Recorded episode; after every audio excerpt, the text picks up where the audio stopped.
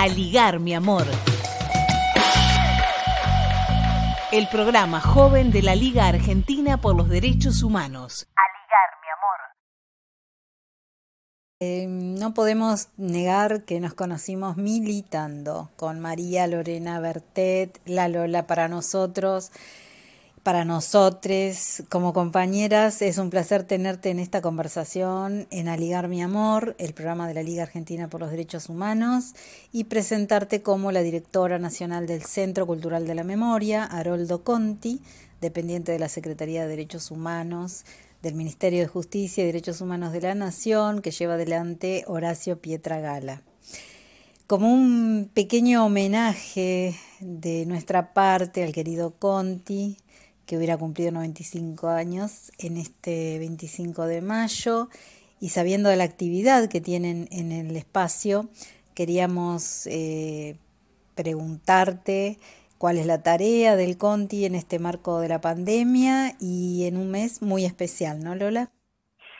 Bueno, primero hola, querida Eli. Eh, hola a todos, a todas, a todes. Eh, sí, la verdad que, que primero que es un orgullo estar estar como directora nacional en un centro cultural tan hermoso, único en el mundo, eh, con, por las características que tiene y, un orgullo también trabajar en el grupo con la Secretaría, con, con Horacio. La verdad que desde que me, me convocó para esto estoy, estoy las 24 horas trabajando desde, desde la cultura para que la cultura en este en este momento tan histórico y tan insólito que estamos viviendo, la cultura le llegue al pueblo, ¿no?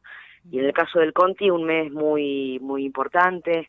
Eh, en mayo se cumplieron los 44 años de la desaparición de Haroldo y también hoy el 25 sería su cumpleaños número 95 y estuvimos pensando muchísimo eh, cómo trabajar en las redes con el Conti para para que la gente tenga tenga acceso a lo que es la cultura y la memoria, ¿no? La construcción de la memoria colectiva.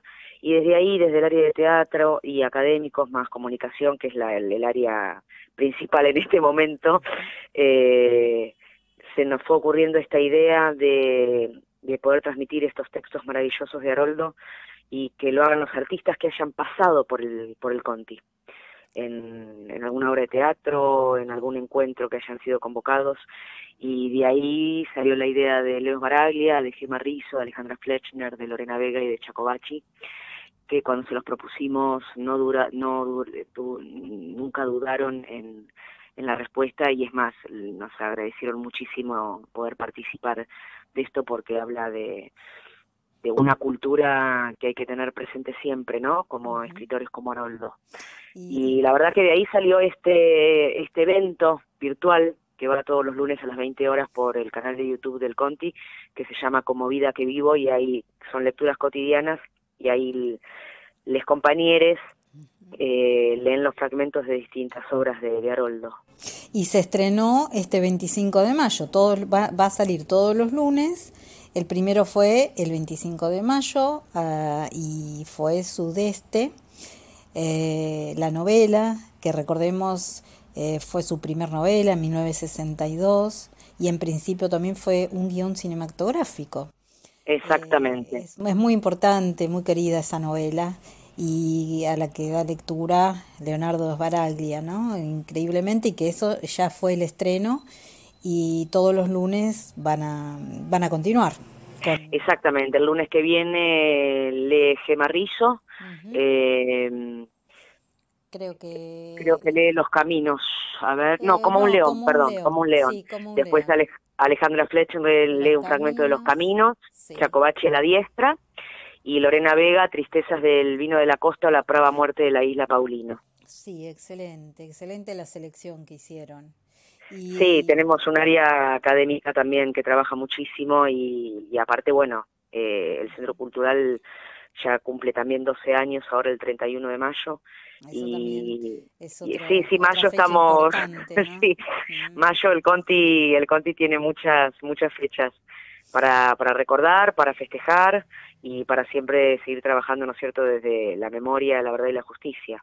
Y la cultura que van de la mano siempre, ¿no? Yo siempre digo que la cultura es la base de los pueblos y la cultura tiene la posibilidad, los actores, también los músicos, los artistas visuales, eh, tenemos la posibilidad de, mediante nuestra profesión, que es el arte, formar ideología, mandar mensajes eh, y crear memoria colectiva todo el tiempo. Eso es eso es algo que también se está por lo que yo veo agradeciendo mucho en las redes, ¿no?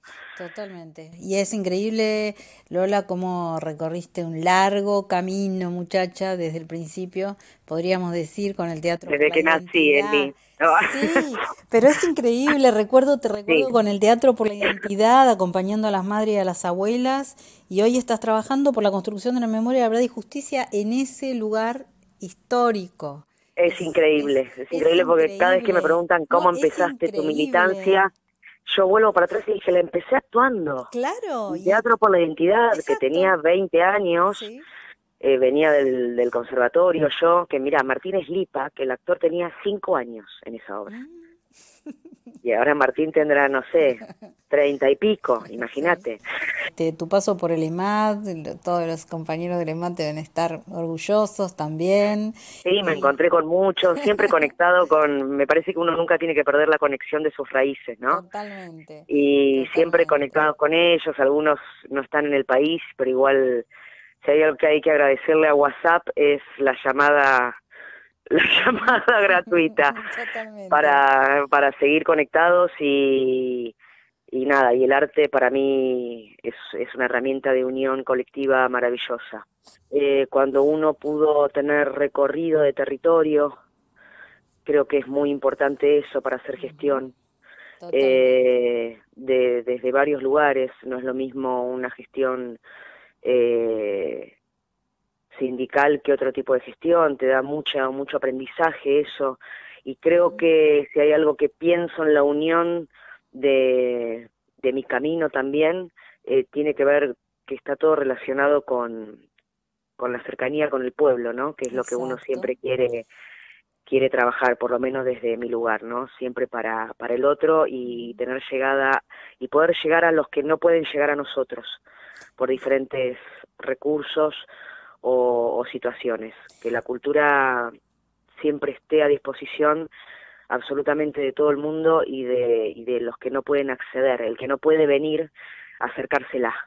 Recordando en esta nota especialmente al querido Haroldo Conti, este, fundador del Partido Peronista en su pueblo Chacabuco. Exacto.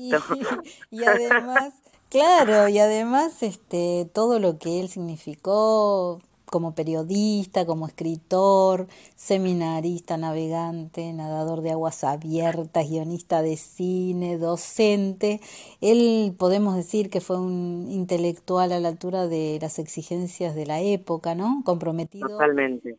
aparte, Haroldo tenía una, una conexión con, con lo pueblerino y con la naturaleza increíble en su relato y en sus personajes. Exactamente, Y bueno, esa es la forma también de, de estar conectado, ¿no es cierto?, con lo social y, y, con lo político todo el tiempo, el pueblo en sí, ¿no? Totalmente, y leyendo un poco de, de, de esto que ustedes tienen en, en, la página, sabiendo que su última novela, Mascaró el cazador americano, entre 1975, fue premiada por la Casa de las Américas en La Habana. Ahí rescatan una frase que es increíble, que dice, uno es historia, ¿qué hay para adelante?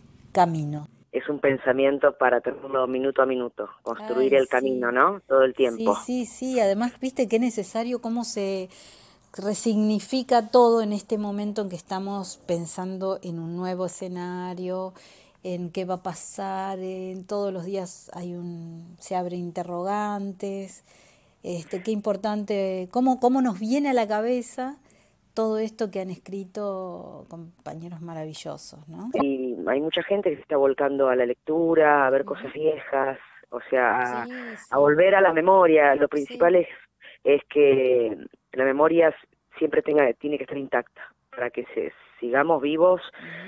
eh, como seres humanos, ¿no? no como más allá del cuerpo, vivos ideológicamente para seguir pensando, para seguir articulando, para reinventarnos. Recordemos también que el, el espacio cultural se encuentra en el predio donde funcionó durante la última dictadura cívico-militar, uno de los centros clandestinos de detención, tortura y exterminio más emblemáticos, la Escuela de Mecánica de Armada, la ex -ESMA, donde estuvieron secuestradas cerca de 5.000 personas, de las cuales sobrevivieron alrededor de 200.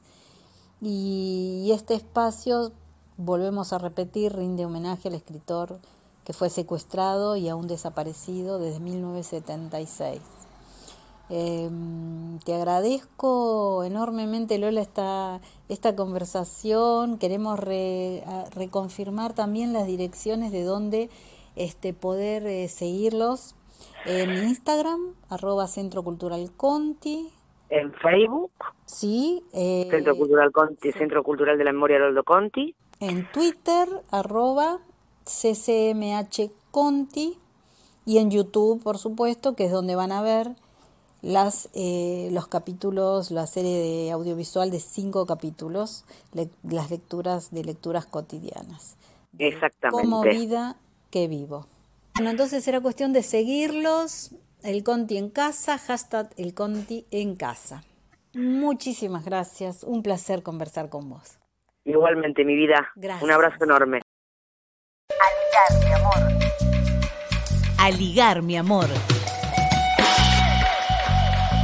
el programa joven de la Liga Argentina por los Derechos Humanos.